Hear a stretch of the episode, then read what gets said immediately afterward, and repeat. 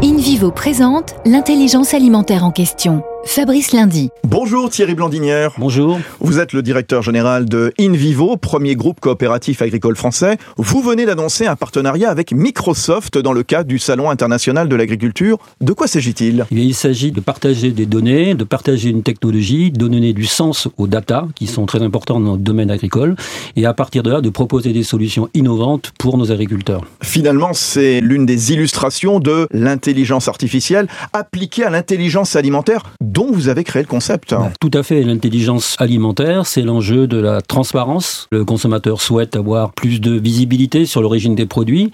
Et donc, l'idée d'une blockchain appliquée à la chaîne alimentaire, c'est effectivement l'association de l'intelligence artificielle et l'intelligence alimentaire. Merci Thierry Blandinière. Merci. Premier groupe coopératif agricole français, InVivo s'engage pour une croissance durable en créant l'intelligence alimentaire. Le lien entre la terre, ceux qui la cultivent et ceux qui s'en nourrissent.